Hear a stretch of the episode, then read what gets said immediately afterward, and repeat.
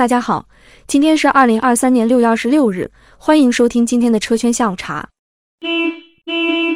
六月二十五日，据日经中文网报道，日本自动驾驶软件公司 Tier Four 自主开发了纯电动巴士，并于六月二十一日开始销售。该公司从比亚迪采购车辆，并安装上支持自动驾驶的传感器等，销售价格预计在五千万日元，约合人民币二百五十万元以上。一款具有自动驾驶功能的电动巴士，可以为城市公共交通带来更多的便利和舒适，同时可以减少交通事故和改善空气质量。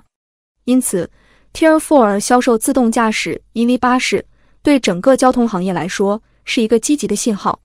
Tier Four 开始销售自动驾驶电动巴士，可以视为自动驾驶商业化的一部分。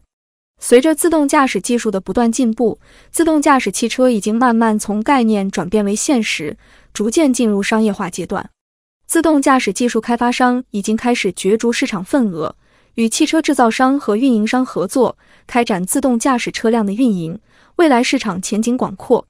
同时，自动驾驶汽车仍需通过不断的测试、验证和性能优化，才能更好地应对各种复杂的交通场景和应用需求，成功实现商业化。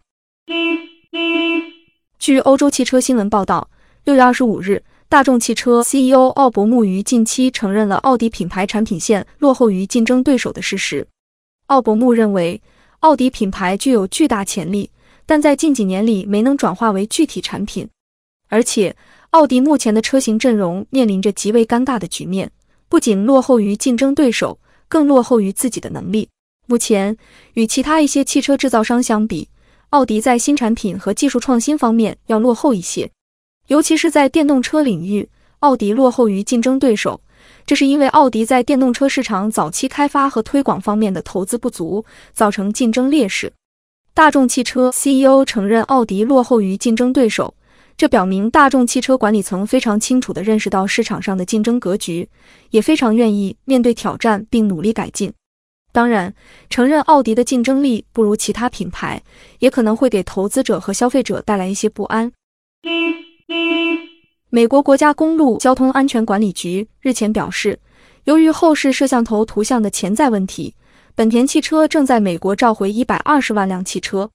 文件显示。召回范围包括部分2018至2023年生产的奥德赛，2019至2022年生产的 Pilot 和2019至2023年生产的 Passport 汽车。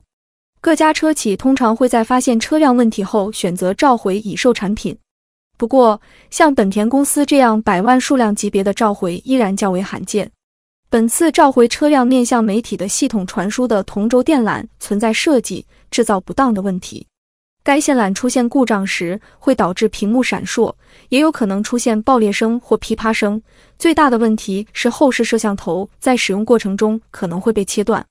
尽管召回行动会对本田造成经济损失，影响品牌声誉和市场地位，但本田仍然选择了负责任的做法，值得肯定。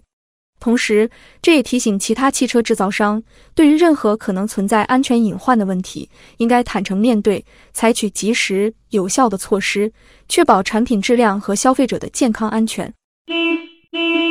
据国家企业信用信息公示系统显示，近日斯巴鲁汽车中国有限公司发生重大变更，庞大汽贸集团股份有限公司退出，株式会社斯巴鲁成为全资控股股东。企业类型由有限责任公司及中外合资变更为有限责任公司及外国法人独资。近年来，斯巴鲁在中国市场的销量一直在下降。斯巴鲁对中国市场不重视，或是其节节败退的根源。其次，斯巴鲁在中国市场上的产品投放过于单一，缺乏新车型的引入。此外，现在新能源汽车技术已经成为汽车行业发展大趋势，但斯巴鲁的电动化能力并不强，而且比较滞后。独资后的斯巴鲁中国或许将会更加灵活和敏捷，能更加自主地推进技术创新，特别是在电气化和智能化方面。作为独资公司，斯巴鲁中国将更有可能根据本土市场的实际需求做出自主判断，投入本地化技术创新研发，以适应中国市场的快速变化。六月二十五日，工信部公布了二零二三年一至五月份软件业务经济运行情况。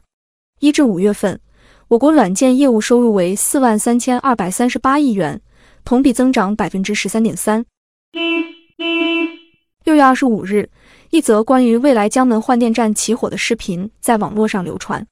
据多家媒体报道，疑似未来一座换电站突然起火冒烟。经查询，对比未来官网后发现，网传着火换电站疑似为江门月湾云谷。